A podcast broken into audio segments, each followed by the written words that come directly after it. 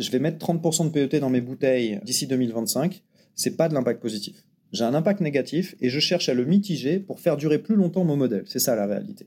Positive impact, c'est de dire chaque bouteille que je vais vendre va, je sais pas, soigner les coraux, euh, soigner les gens, euh, faire du bien à la planète, euh, dépolluer l'air, j'en sais rien, mais chaque bouteille que je vends dans son cycle de vie va avoir un impact positif.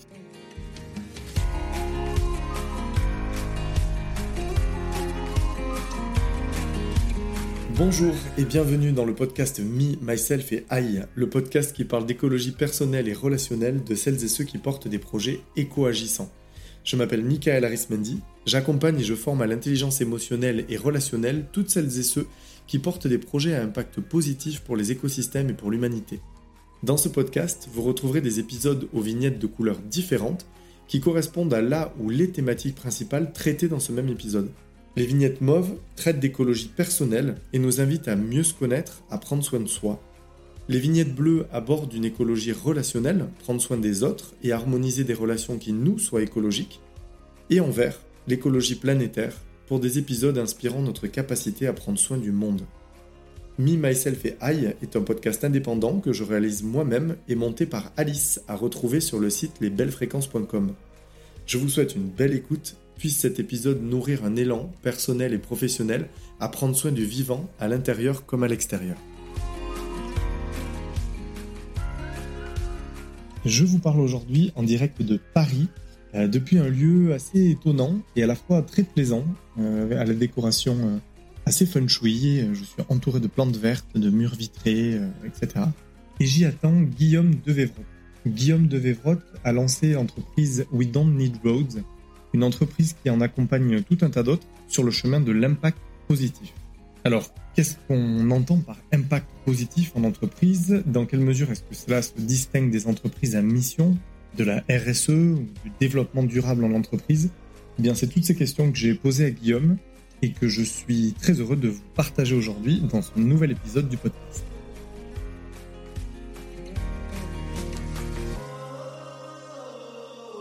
Bonjour Guillaume, euh, merci de, de m'accueillir euh, ici ben, dans ce lieu. Justement, peut-être qu'on va, on va démarrer comme ça. J'aimerais bien démarrer ce podcast, euh, que tu accueilles justement ce podcast comme tu m'as accueilli à moi, donc parce que j'ai particulièrement apprécié, notamment avec la visite de ce lieu où on se trouve ici. Qu'est-ce que tu peux en dire déjà? On va se présenter comme ça. Alors ici, on se trouve au 127. C'est un lieu qui a été créé par Pixelis, qui est une agence de design, qui est aussi l'endroit où, j'exerçais mes fonctions juste avant de créer We Don't Need. Et donc c'est un lieu qui était d'ailleurs, c'est les anciens bureaux de Radio Nova à Paris.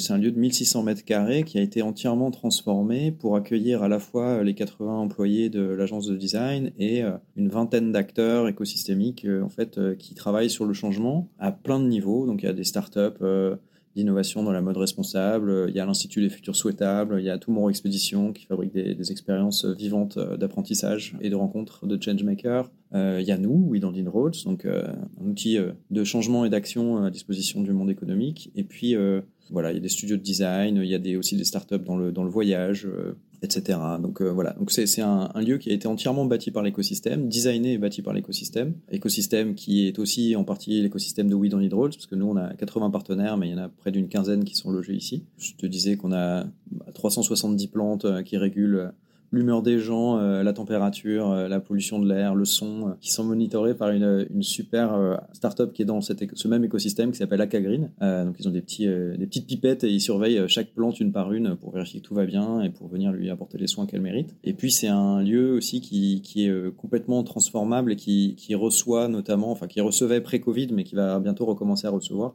pas mal d'événementiels. On a reçu des boards ici, des entreprises qui viennent faire des boards ou des entreprises qui viennent s'inspirer, qui viennent passer du temps pour travailler sur leur stratégie, marketing, euh, sustainability, innovation, etc. Et donc nous, on équipe en fait euh, leur, leur, leur, stratégie euh, et on équipe leur moment passé ici avec parfois des key opinion leaders, des thought leaders, des des experts, euh, et puis euh, on fait un petit peu d'événementiel aussi, parce qu'il y a des moments où on a des bonnes occasions de proposer des choses intéressantes à tous les gens qui fréquentent l'écosystème. Comme euh, voilà, l'an dernier, on a eu Nicolas Hulot ici, on a eu un ministre, on a eu, on a failli avoir un président, mais bon voilà. Et tout l'écosystème fabrique plein de moments ici. par exemple, l'Institut des futurs souhaitables reçoit ses labs ici où ils projettent des gens en 2040 avec tout un tas d'experts, etc. Donc c'est voilà, c'est un lieu comme ça qui est pour eux comme nous. Donc il n'y a pas de cloison. si tu tu te souviens de la visite, il n'y a pas de, fermeture entre les différents espaces, tout le monde travaille un petit peu dans le même air. Bah déjà, je me souviens de la visite, et puis de toute façon, j'ai qu'à me retourner, je ne vois pas de. Effectivement, tout est vitré, tout et on voit bien les plantes partout. Merci pour cette euh, visite, je pense que ça va faire voyager aussi, du coup, les, auditeurs du podcast. Est-ce que tu peux maintenant te présenter? J'aime bien mhm. poser la question de qui es-tu, où en es-tu? Oh là, alors, qui je suis euh, Déjà, je suis un ancien élève de Kedge, donc j'étais à Marseille, j'étais diplômé en 2002. J'ai commencé une carrière dans la publicité, il y a bah, du coup en 2002. Et puis euh, voilà, j'ai travaillé chez Publicis Consultant au début. Euh, je me suis occupé de, communication politique sur des réformes de la loi de finances, ce genre de choses. Franchement passionnantes, mais peut-être un, milieu de la publicité à l'époque qui n'était pas forcément le mien. Et puis j'ai continué dans la communication. J'ai fait beaucoup de marketing pour des, notamment des clients américains qui s'implantaient en Europe comme Microsoft ou General Motors. Et puis j'ai créé assez vite une agence de com. En fait, ça fait, ça fait peut-être 15 ans que je crée des aventures. En fait, donc la première que j'ai créée, c'est une, agence qui s'appelle Pâte Blanche, qui était dans le sud d'ailleurs, qui, qui existe toujours. Moi, j'ai vendu mes parts il y a quelques années, mais c'est une boîte qui est toujours aujourd'hui la plus importante agence sur la communication responsable en France. Et c'est une, une agence qui était au départ dédiée à euh, simplement aider les entreprises à communiquer sur le développement durable. Et c'était que ça, c'était que communiquer sur le développement durable. Et ce qu'il faut voir, c'est qu'à l'époque, il n'y avait pas de marché, il y avait pas, c'était pas vraiment un sujet. Donc euh, c'était euh, aujourd'hui, vous dites sustainability, vous rentrez dans n'importe quelle boîte pour avoir un rendez-vous. À l'époque, c'était plutôt, on était reçu gentiment, on faisait un poster ou un rapport, mais ça allait pas beaucoup plus loin. C'était un sujet de com de crise éventuellement, parce que voilà, il y avait des scandales alimentaires, il y avait ce genre de choses. C'était pas franchement un sujet stratégique ni un sujet de déploiement. Et puis petit à petit, en fait, moi j'ai fait ça toute ma carrière. J'ai suivi euh, le développement durable dans ses évolutions. Donc euh, au début c'était le développement durable, même au début c'était un peu la qualité, la communication de crise, puis c'est devenu le développement durable, alors c'est rentré dans les achats, c'est rentré dans la stratégie, c'est devenu un sujet de communication mais positive, c'est-à-dire que c'était pas c'était plus un sujet de défense mais un sujet de voilà de, de déploiement de l'image de l'entreprise. Et puis petit à petit c'est sorti du domaine des fondations, des, des directions RSE, ça a commencé à rentrer au marketing, ça a commencé à rentrer à l'innovation, dans la finance. Euh, et petit à petit, c'est devenu un sujet de COMEX, c'est devenu un sujet de, stratégie et de, où on travaille sur le futur, en fait. Et donc, je me suis même retrouvé euh, à faire l'interface entre des agences de pub et leurs clients, parce que le client me payait pour euh, expliquer le brief sustainability à l'agence de com qui n'arrivait pas à sortir quelque chose de solide et de correct. c'est arrivé un certain nombre de fois. Et puis, euh, un des derniers trucs que j'ai fait avant de créer We Don't Roads, c'est euh, j'ai euh, créé la licence européenne de Sustainable Brands. Donc, Sustainable Brands, c'est une communauté internationale, mondiale, de conférences. Donc, il y a 18 conférences dans le monde, un peu partout, donc en Asie, aux États-Unis, en Europe.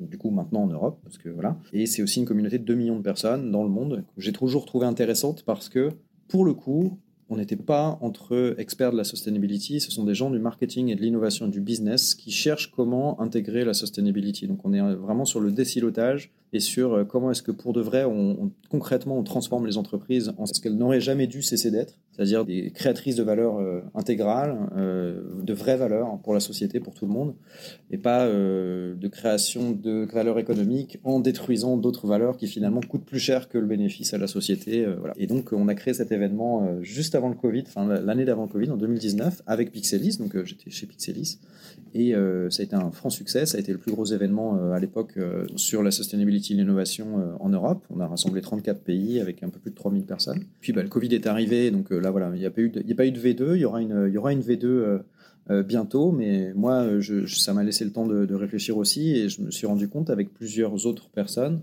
qu'en fait, toutes les entreprises qu'on avait vues à Sustainable Brands Paris, plus celles qu'on conseillait depuis des années et des années, finalement avaient tout un peu le même problème qui n'était pas résolu, c'est-à-dire qu'on était tous, en fait, ils avaient tout ce qu'il fallait pour faire des stratégies RSE, pour euh, designer des plans, pour euh, soigner un peu leur impact négatif, euh, faire des choses plus correctes, mais finalement passer à l'action, c'était très compliqué. Il y avait beaucoup d'entreprises qui étaient en mode bon bah oui, mais ok, mais maintenant je fais comment?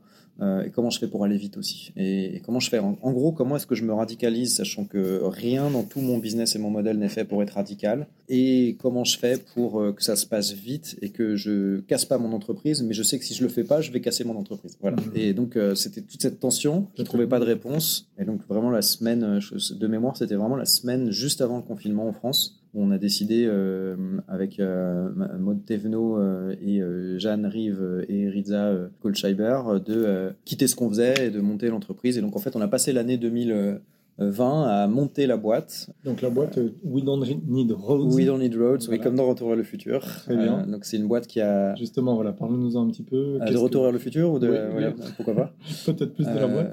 C'est un peu. Enfin, c'est lié en tout cas. Hein. Déjà, déjà c'est une boîte de quarantenaire. donc c'est une boîte cette génération en fait qui est entre les leaders, pas sortants, mais les, les leaders un petit peu qui ont construit le monde d'avant et les jeunes qui débarquent. Et nous, en fait, on est euh, un peu dans cette position où on a beaucoup d'expertise, on sait ce qu'il faudrait faire, on pourrait euh, vraiment changer beaucoup, beaucoup de choses. Et en même temps, euh, on en a les moyens.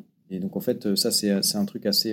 Je pense qu'on est une génération qui a beaucoup de chance, en fait. Enfin, bon, on a un sacré problème à régler, mais on a vraiment de la chance parce qu'on a non seulement on a les moyens de vraiment corriger un certain nombre de choses de façon importante, mais en plus, on va probablement en voir les effets.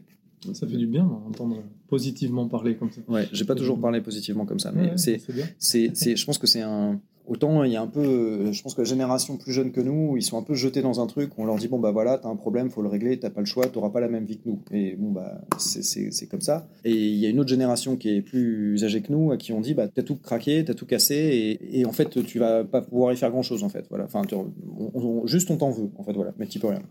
Donc euh, continue à rouler avec ton 4x4 et prends ta retraite et voilà. Et donc en fait je pense que y a, y a, nous on a vraiment cette grande chance euh, d'avoir vraiment tous les moyens de tout comprendre. On a vraiment des moyens de changer des choses on va perdre des choses, c'est clair. Euh, il va y avoir des sacrifices à faire, ça c'est une évidence. Euh, mais peut-être qu'on va pas vivre dans le monde de Mad Max. Peut-être qu'on va être capable. Il faut comprendre un truc en fait. Nous, notre combat, c'est le climate change. Donc c'est un combat qui est pas. Euh, c'est pas comme tuer le plastique en fait.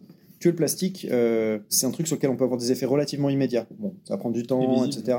Mais on peut avoir des effets relativement immédiats et visibles. Le climate change, ce qu'on vit aujourd'hui, c'est le résultat de ce qui s'est passé depuis 30 ans.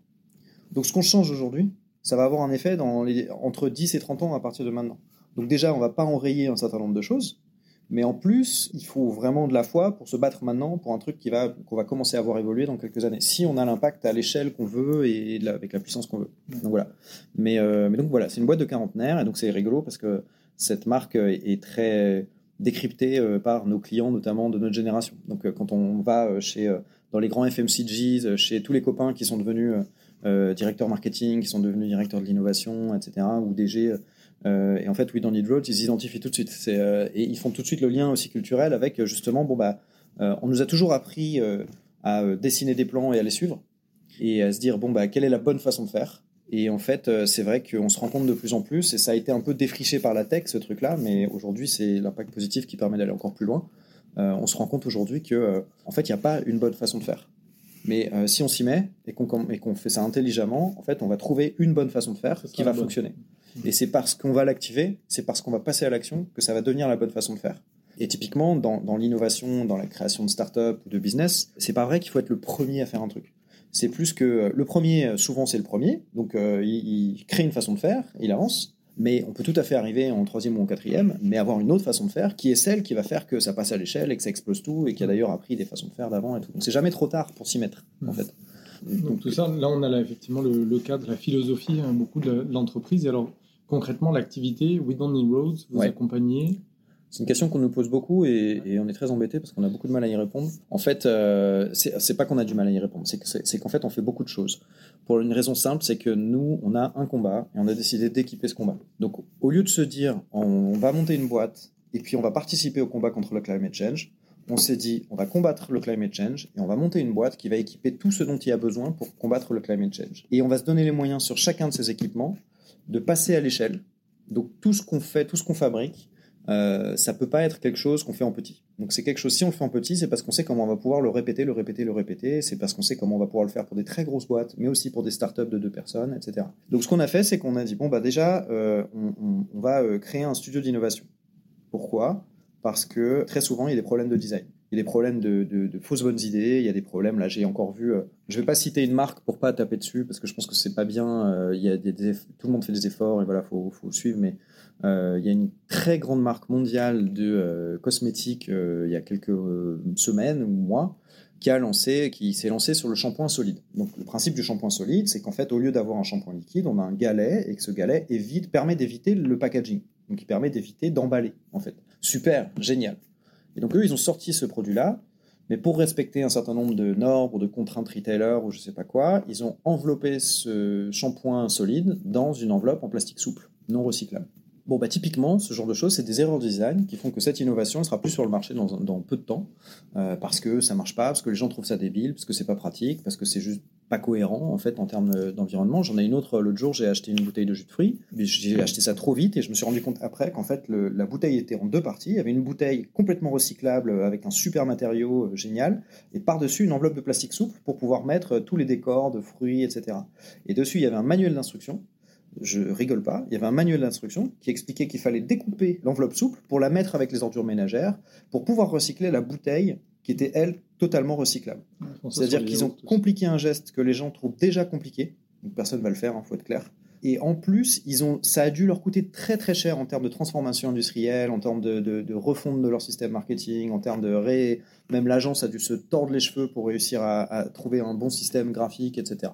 Donc euh, ça, c'est typique de ce qui se passe en ce moment. C'est euh, tout le monde veut aller vers le sustainable, tout le monde veut en faire, tout le monde a compris que c'était une bonne idée. Tout le monde n'a pas forcément compris pourquoi c'était une bonne idée, parce que voilà, c'est surtout un argument marketing. Et puis, euh, et puis il y a peut-être 15% des sociétés aujourd'hui qui ont compris que c'était un problème de survie industriel. Puis il y a toujours une déconnexion aussi entre le niveau euh, marque, euh, produit et le niveau euh, CEO, COMEX, en fait, où eux, ils sont très au fait des choses parce qu'ils ont les grands systèmes, parce qu'ils parlent aux financeurs qui eux leur disent bon bah vas-y sur le SG parce que sinon je peux pas te financer, etc. Tout ça, ça descend pas forcément au niveau opérationnel. Où est-ce que j'allais avec ça? Je ne sais plus. On était euh, sur euh, bah, effectivement euh, l'accompagnement de Win on Road. Oui. Tu avais de toute façon au départ dit que c'était un peu complexe de. Non, mais en fait c'est pas c'est pas que c'est complexe, c'est qu'en fait on a un grand combat qu'on a équipé et donc du coup quand on se met à raconter tout ce qu'on fait, mhm. qui finalement de l'ordre du détail, ça, devient complexe.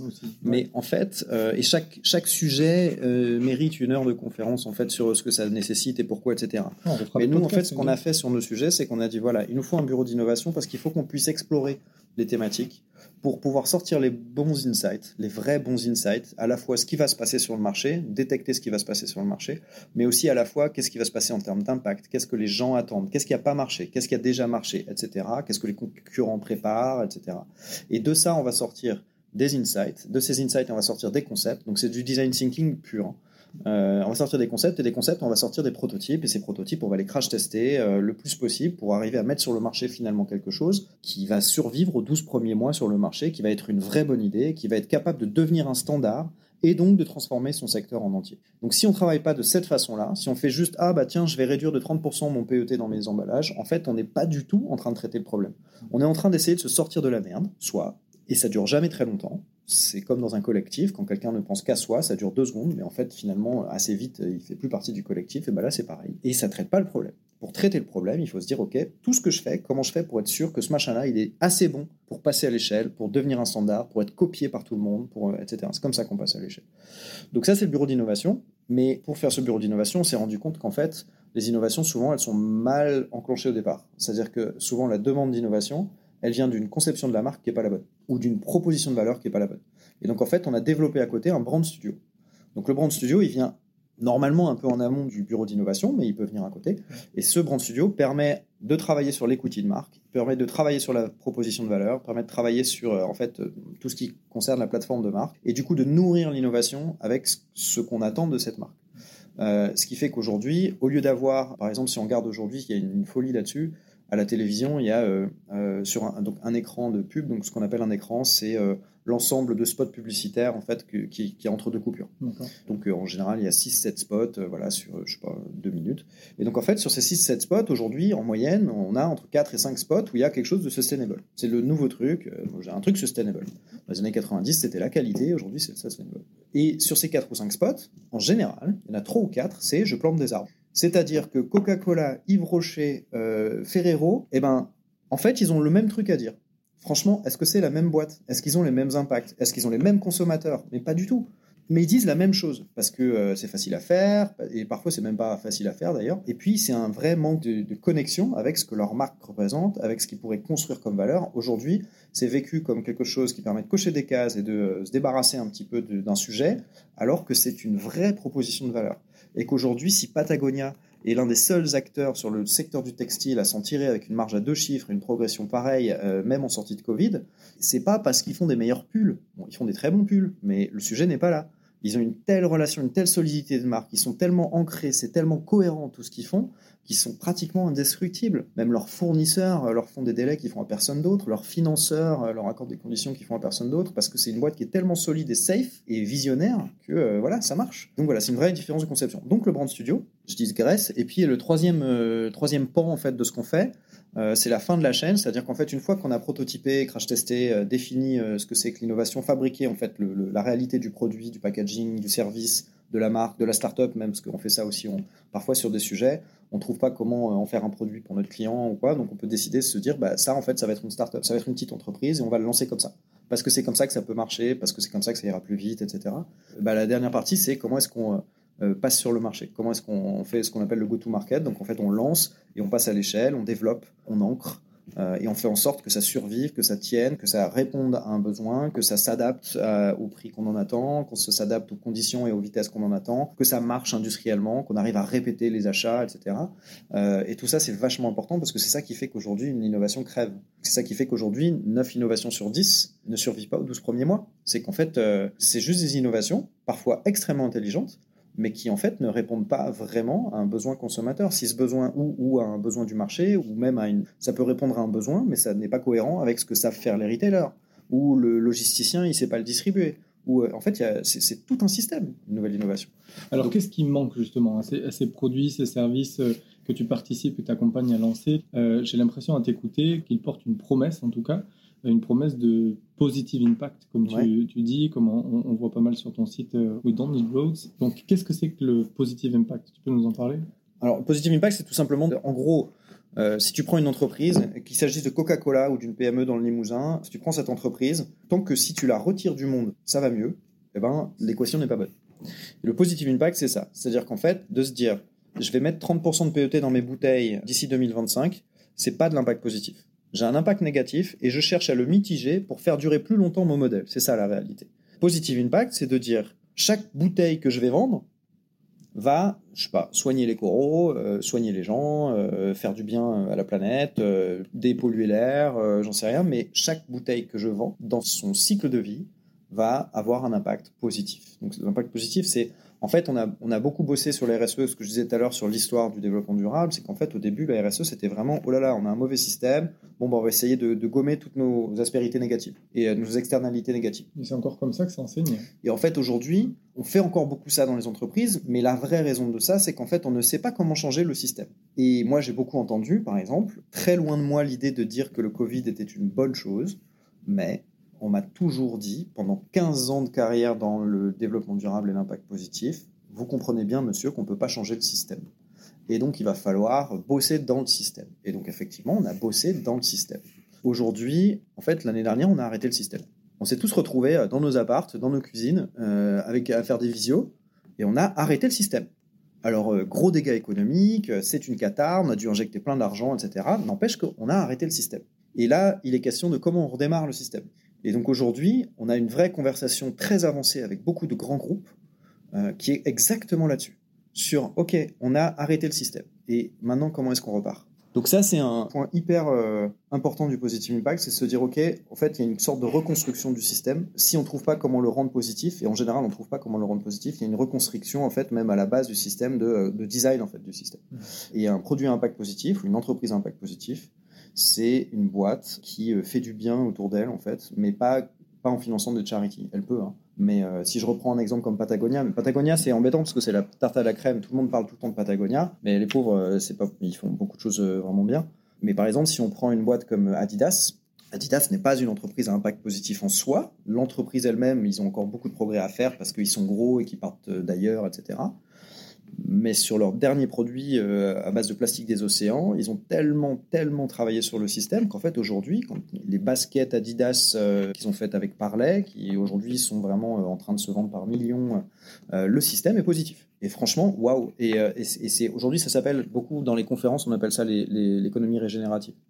Et en fait, le, principe, c'est de se dire voilà, on, était sur une phase où on faisait du recycled, donc en fait, on, on, essaie de prendre des produits un peu moins depuis, la, depuis le des produits neufs et on essaie de recycler des produits pour euh, fabriquer d'autres produits. Bon, ça, c'est devenu l'économie circulaire. On essaie de, ne pas faire rentrer de genuine en fait dans la boucle et donc on essaie de se mettre en boucle et donc de récupérer tous les déchets, etc.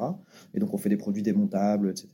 Et là, on est en train de passer à l'époque du régénératif où les boîtes sont en train de chercher euh, des produits qui sont en fait nature to nature. Donc en fait, en, se disant, bah là, il n'y a même plus de, déchets qu'on récupère, ni de déperdition, ni de machin et tout. Maintenant, on fait carrément des, produits qui sont intégrés dans le cycle de la nature et qui détruisent pas, et même voire qui créent en fait euh, du bienfait en fait pour la nature et qui permettent de régénérer.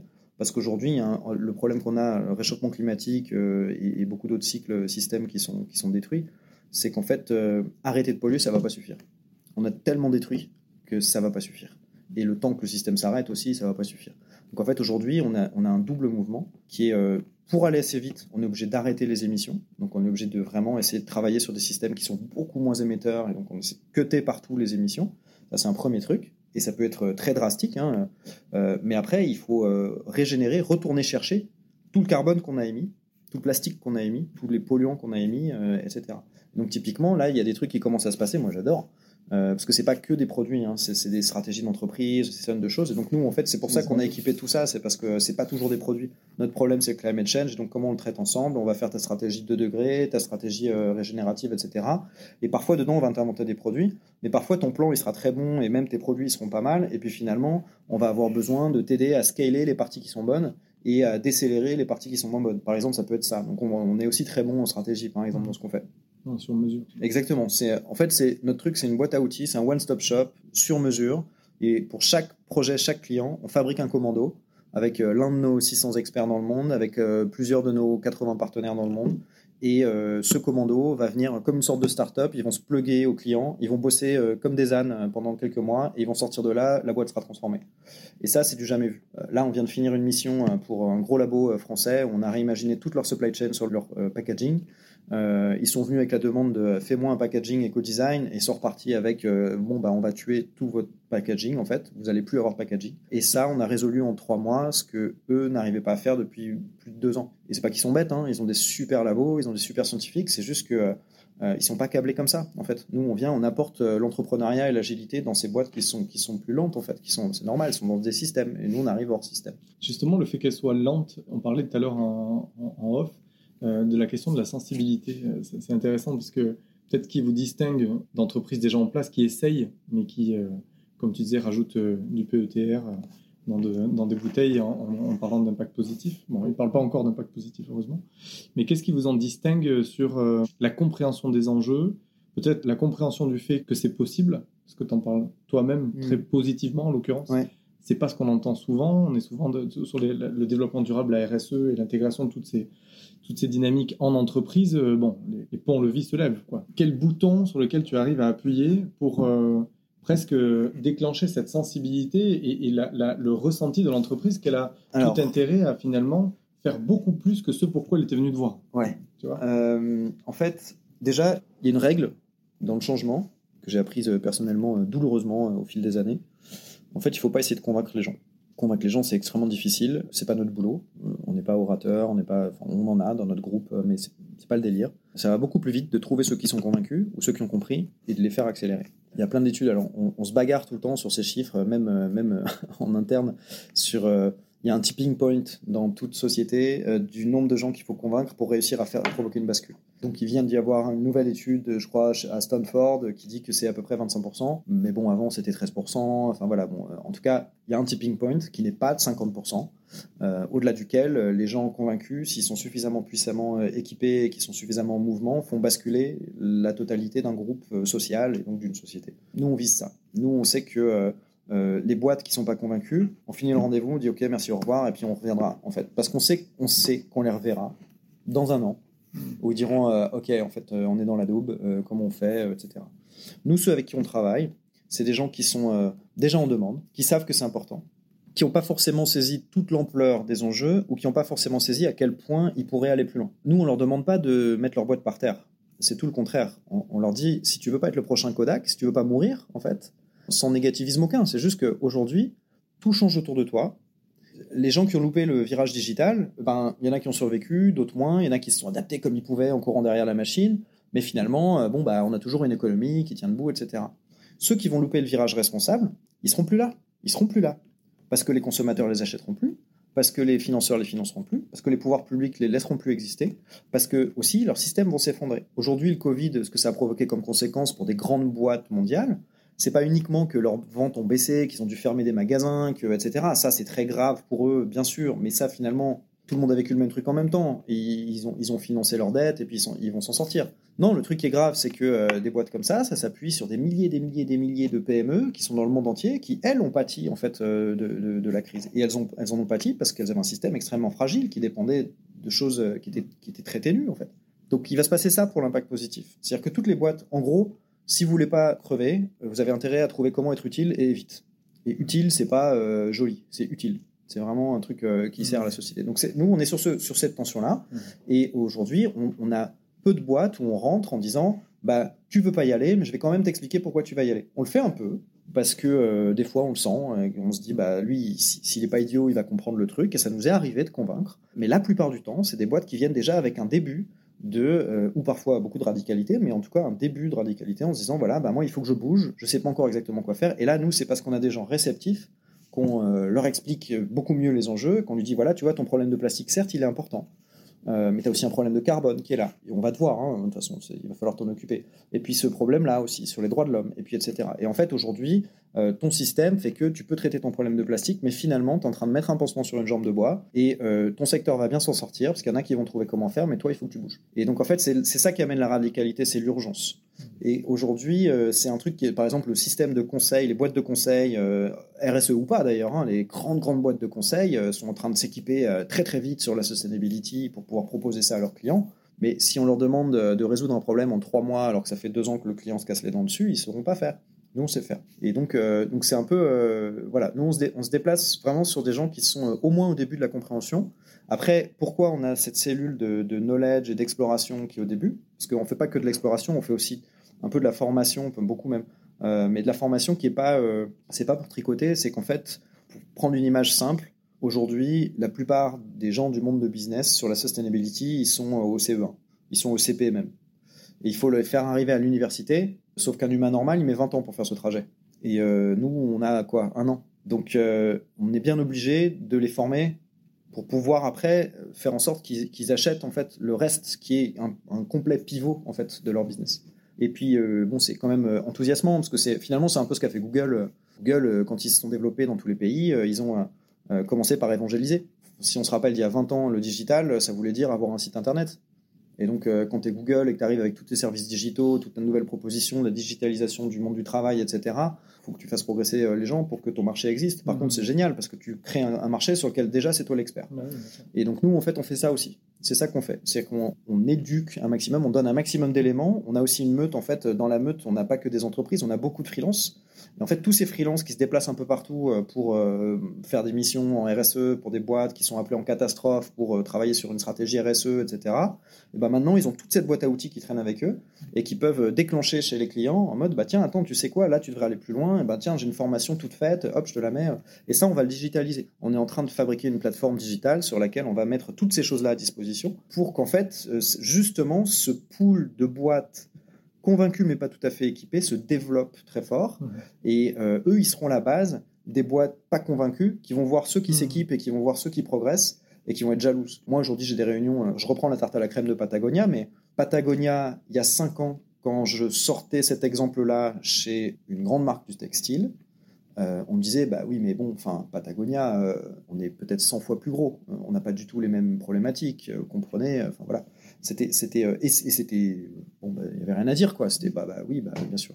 Aujourd'hui Patagonia ça pèse un milliard. La réunion que j'ai dans ces boîtes là c'est comment on peut faire comme Patagonia? Pareil et donc là arrive le brand studio où on leur dit c'est pas comment on peut faire comme Patagonia c'est qu'est-ce que c'est vous si vous faisiez comme Patagonia à votre façon en fait si vous Timberland vous Nike vous deveniez le Patagonia de ce que vous faites vous, mm. bah, ça donnerait quoi?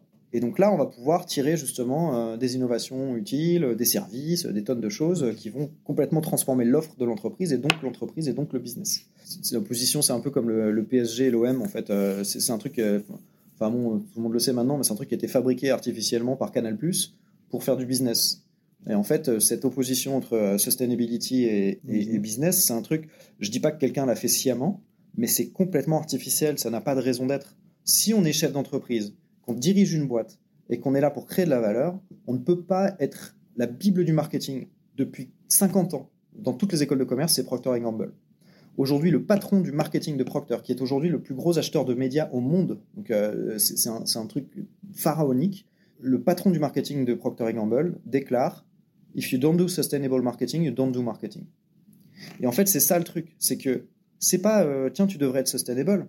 C'est qu'en fait, si t'es pas sustainable, t'es juste pas une entreprise. T'es un cracheur de billets euh, qui va durer 6 mois, 1 an, 2 ans, 5 ans, mais t'es pas une entreprise. T'es pas en train de développer de la création de valeur. Et aujourd'hui, la vraie bonne raison d'aller sur la sustainability, c'est de la, c'est de la survie en fait. C'est que, c'est que maintenant, bah, c'est ça le business. Ça l'a toujours été, ça aurait jamais dû cesser de l'être, mais là, aujourd'hui, c'est vraiment très vrai. C'est-à-dire qu'aujourd'hui, c'est ça le business. C'est l'effondrement créatif. C'est un mélange entre Schumpeter et Pablo Servigne, quoi. Je suis euh, bien rassuré de t'entendre parler comme ça, parce que ce qu'on voit encore euh, en école de commerce, c'est ce qu'on enseigne. Euh, alors, c'est plus tant cette vision un peu manichéenne, effectivement, de le diable ange, enfin la sustainability d'un côté qui paraît un peu inaccessible, et le business qu'il faut de toute façon conserver, mmh. si possible as usual, comme ça on sait faire mais c'est des entités perdues. Quoi. Donc moi, je vois des, des, étudiants qui sont un peu effectivement perdus entre cette, cette volonté qu'ils pourraient avoir dans le cœur, justement, de cette conscience d'ailleurs de l'état des écosystèmes et de l'impact de la façon dont le management est, est, mené sur justement la, la, destruction des écosystèmes. Et de l'autre côté, avoir envie de faire autrement, mais d'une part, ils ne l'apprennent pas, et d'autre part, dès qu'ils, bah, évidemment, rejoignent une entreprise pour les besoins d'un stage, les besoins d'une alternance, donc de l'expérience, c'est souvent ce qu'ils me disent. Oui, mais moi, monsieur, j'ai besoin de, de, faire mon expérience. Et je leur dis, mais oui, allez-y, bien sûr. Mais faites-la consciemment. C'est-à-dire essayer de je pense qu'il y a. C'est euh, Jurassic Park. La nature trouve toujours un chemin. Euh, et en fait, c'est un peu. Euh, c'est ça le truc. C'est que moi, franchement, j'ai fait des. Au début, j'ai commencé ma carrière. Je suis allé dans la pub. J'avais un costume trop serré. Je gagnais pas un flèche. J'habitais dans un appart euh, miteux et, euh, et j'étais extrêmement heureux de ce que je faisais parce que je bossais pour des grands comptes dans une grande agence et que c'était super prestigieux et que c'était génial. Toutes les campagnes que je faisais, toutes les opérations que je gérais euh, étaient, je, je crois pas me souvenir d'un seul truc qui n'était pas dégueulasse. Enfin, c'était vraiment. Il y avait absolument aucune conscience à l'époque. Ça a pas mal changé. Mais je pense qu'il y a le fait de faire ses armes, il y a le fait en fait de se dire si c'est important en fait, si c'est important, ils trouveront. En fait, ils trouveront. Et, euh, nous aujourd'hui, bah, je te parlais des insiders. Alors c'est rigolo. Chez We Don't Need Roads, on a une sorte de mouvement qui s'est monté autour de la boîte très vite parce que la boîte a un an et en fait ça fait depuis le début que il y a eu un engouement autour de cette boîte, euh, notamment dans tous nos réseaux. Euh, nous, on appelle ça les insiders pour le moment parce qu'on n'a pas, pas d'autre nom. Mais euh, c'est une sorte de fight club de l'impact positif, business, et donc, en fait, c'est plein de gens qui sont euh, au marketing, à l'innovation, à la finance, euh, dans des grands groupes, et qui, en fait, en sous-marin, nous proposent de bosser avec nous. Et donc, nous disent ah, est-ce que je peux me tirer? Est-ce que je peux venir chez vous? Et tout. Alors, on fait bah, euh, vaut mieux que tu auras plus d'impact si tu restes dans ton, dans ton compte et tout. Par contre, et en fait, on commence à les équiper, à leur dire tiens, voilà, regarde, tu vois, tu pourrais faire cette formation, tu pourrais faire ces trucs-là et tout. Et en fait, on se rend compte qu'aujourd'hui, il y a vraiment beaucoup, beaucoup, beaucoup, beaucoup de gens, surtout post-Covid, qui ont un peu réalisé des trucs et qui ont envie de changer des trucs et qui se disent plus bon euh, de toute façon mon taf il est comme ça. Et puis euh, sur le côté je peux faire euh, je sais pas des assauts ou je sais pas quoi. De plus en plus ils se disent ok comment je change mon taf? Ou comment je me tire? Et d'ailleurs c'est un des gros problèmes aujourd'hui un des, un, des, sujets une des raisons d'aller vers la sustainability pour les grands groupes c'est qu'ils n'arrivent plus à recruter. Ils n'arrivent plus à recruter ou ils n'arrivent plus à garder les talents. C'est exactement le sujet qu'on aborde dans un, podcast précédent sur mon job de sens qui a été développé par ah Laura Genevoix, et on parle exactement de, ça. Et j'aime bien justement faire les ponts, tu vois. Tu ne le savais même pas, mais entre les épisodes. En fait, il y, a, le fait qu'ils aient envie de rejoindre des initiatives positives, mais en fait, il y a aussi le. Ils sentent qu'ils peuvent changer le système. Et ça, c'est un truc euh, que je voyais pas avant. C'est-à-dire qu'il y a toujours eu un peu ce truc de bon bah L'Oréal c'est comme ça, euh, PNG c'est comme ça, Danone c'est comme ça, puis une PME c'est comme ça. Hmm. Et en fait aujourd'hui il y a une richesse en fait un peu nouvelle qui vient aussi, euh, alors peut-être euh, naïvement je dis ça, mais je me dis que ça vient un peu d'Internet et de l'accès à l'information, j'en sais rien, mais euh, de la même façon que les gens décryptent mieux aujourd'hui le greenwashing, ils ont aussi plus le sentiment, plus les armes, en fait, les moyens de changer les choses. Mmh. Et donc finalement, un étudiant qui aujourd'hui prend un job qui n'est pas forcément à impact de base, si c'est quelque chose qui compte pour lui, très rapidement, il va commencer à trouver comment est-ce qu'il peut amener de l'impact dans son job, en fait. Et d'ailleurs, il va peut-être pas forcément aller vers une boîte à impact, pas forcément, il fait comme il veut, mais euh, si ça l'intéresse, il va assez naturellement choisir une boîte où il va sentir qu'il peut euh, toucher des trucs. Comme tu disais, à quel système quoi. Voilà, exactement. Quel système. Et, euh, et c'est drôle parce que les deux, donc les deux entreprises Là, on est euh, donc euh, au, 127, euh, donc qui a été fait par Pixelis. Pixelis, c'est une boîte qui est vraiment comme ça, qui laisse les gens découvrir leur voix et qui, qui voilà, il n'y a pas de fiche de poste, ce genre de choses. Et en fait, nous, on est un petit peu pareil chez, chez We Don't Need Roads. On, est, on a construit toute l'entreprise en remote. On a on a deux personnes à New York, une à Los Angeles, on en a un à Lyon, deux à Madrid, deux à Bordeaux, on en a un à Copenhague, on en a à Oslo. Et en fait, enfin une, et c'est super fluide et la boîte est hyper euh, focus sur ses opérations et euh, c'est vraiment, moi je, pense que c'est un peu la boîte du futur. Mais moi, on m'a appris qu'il fallait partager un bureau, partager un espace et tout. Et je reste convaincu qu'il faut, il faut ça un peu. Mais ce qu'on voit aujourd'hui, c'est qu'en fait, par le sens, par le purpose, on arrive à vraiment avoir une structure solide d'une entité qui se déplace euh, en tant que telle en fait. Et voilà, et donc en fait cette structure solide, ce sens en fait, il fait que aujourd'hui c'est plus des gens qui nous rejoignent et qui trouvent leur place parce que c'est important pour eux et du coup ils sont excellents à ce qu'ils font. Mais nous en fait presque on a des besoins quand on recrute des gens mais on n'est pas tout à fait sûr de, ce qu'ils vont vouloir faire ou développer après, que de se dire, ben voilà, alors là j'ai un patron des ventes, là j'ai quelqu'un qui s'occupe de la communication, là j'ai un DG, etc. En fait, euh, la, la bonne vieille pyramide fonctionne plus trop. Et c'est un peu le problème d'ailleurs des, grosses boîtes aujourd'hui, c'est que la plupart, elles sont pas franchement en univers libéré. Euh, c'est difficile quand tu es chef de produit d'aller euh, imposer une stratégie RSE à une marque, alors que souvent les bonnes idées, elles viennent de là. On arrive euh, presque à la, ouais, au terme de, de l'enregistrement. Est-ce que tu aurais quelque chose que tu envie de... un sujet que toi tu as envie d'aborder?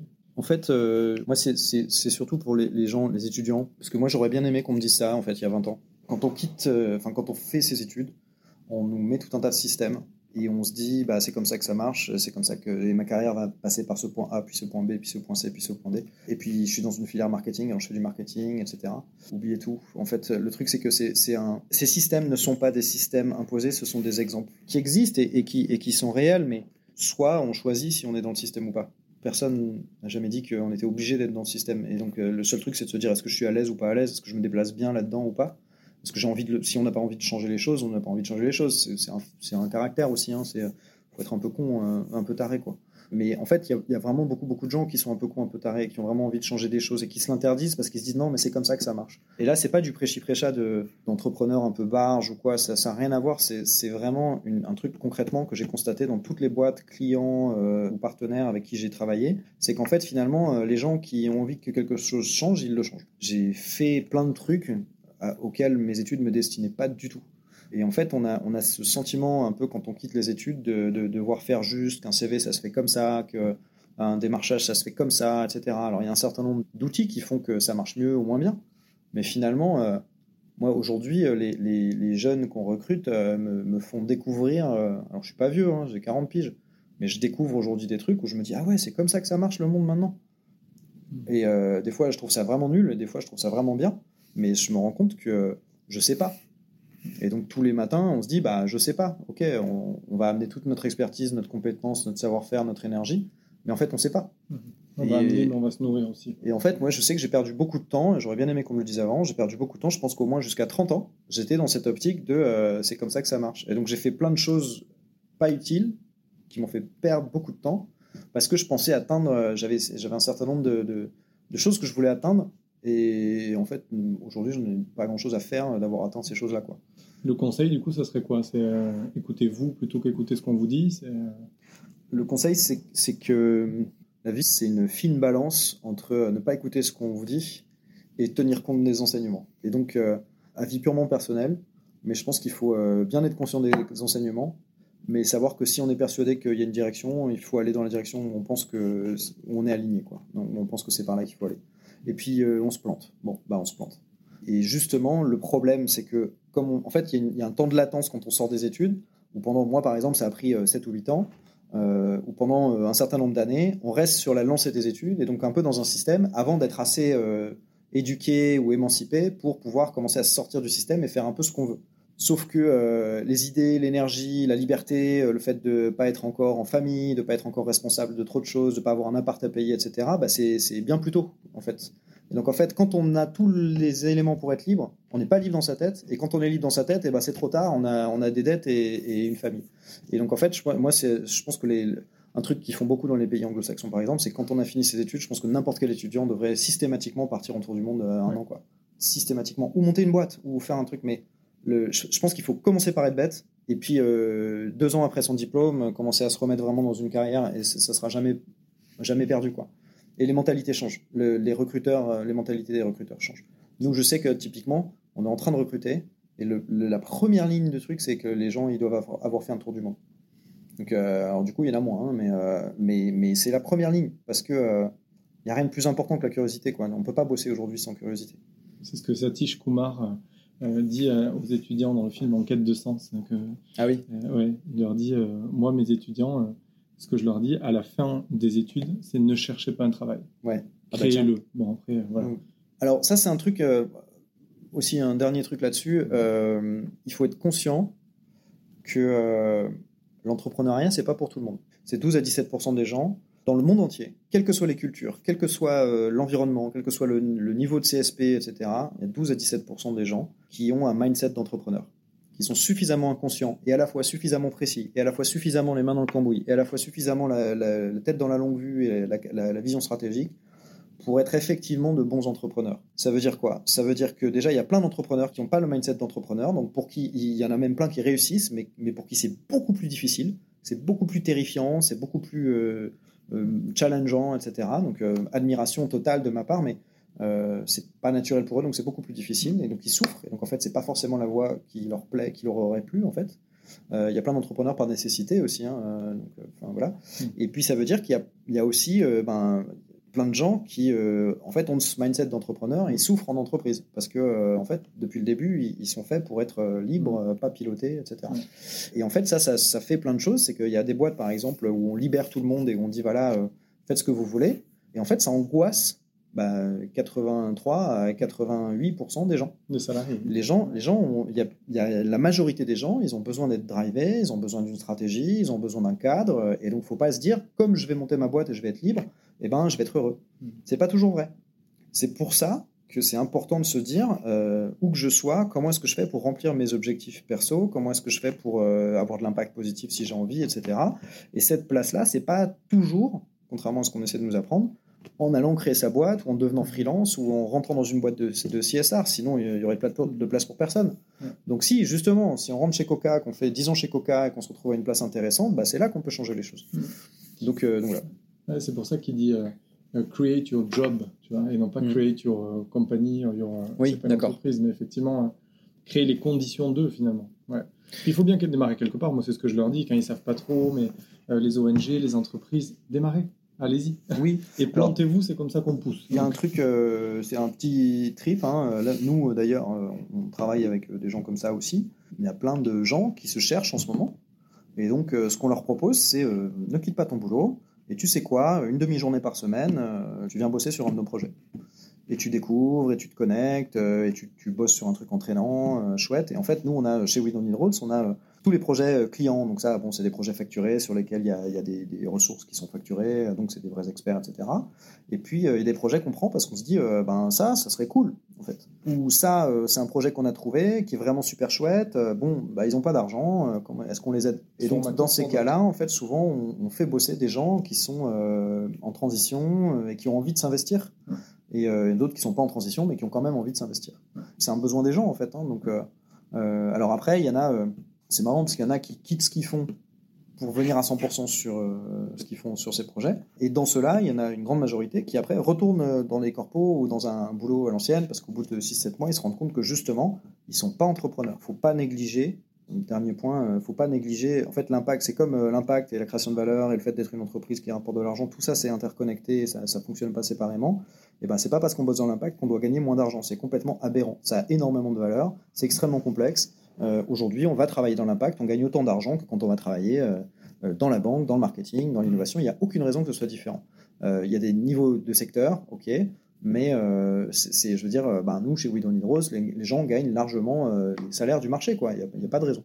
Et ça, c'est vachement important. parce que, et ça sert à rien de, tout quitter pour faire de l'impact, pour mal gagner sa, sa, vie, pour être en danger parce qu'on est entrepreneur alors qu'on n'avait pas envie de le faire, pour, parce que tout ça, c'est tout ce qui va vous faire quitter l'impact à court terme.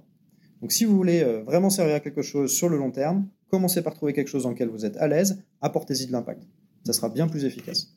Et euh, éclatez-vous, en fait, c'est ça le truc. Euh, enfin, amusez-vous, quoi.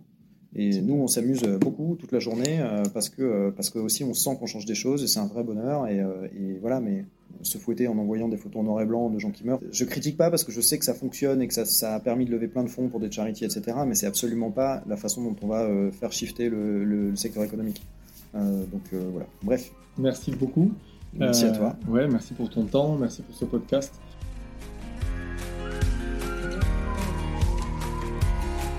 Nous voilà arrivés à la fin de cet épisode. Un grand et profond merci de l'avoir écouté si attentivement. J'aime partager ces contenus inspirants qui me donnent la sensation d'être proche de vous, de créer et d'animer une communauté éco-agissante. C'est très chouette. Alors, vous avez l'habitude qu'on vous demande de mettre 5 étoiles au podcast que vous aimez sur Apple Podcast et ailleurs. Eh bien, je vous remercie à mon tour de noter et commenter celui-ci aussi pour le soutenir en fonction de ce qu'il vous aura inspiré. Pour l'or, prenez soin de vous et de votre environnement, et je vous dis à bientôt au détour d'un prochain épisode.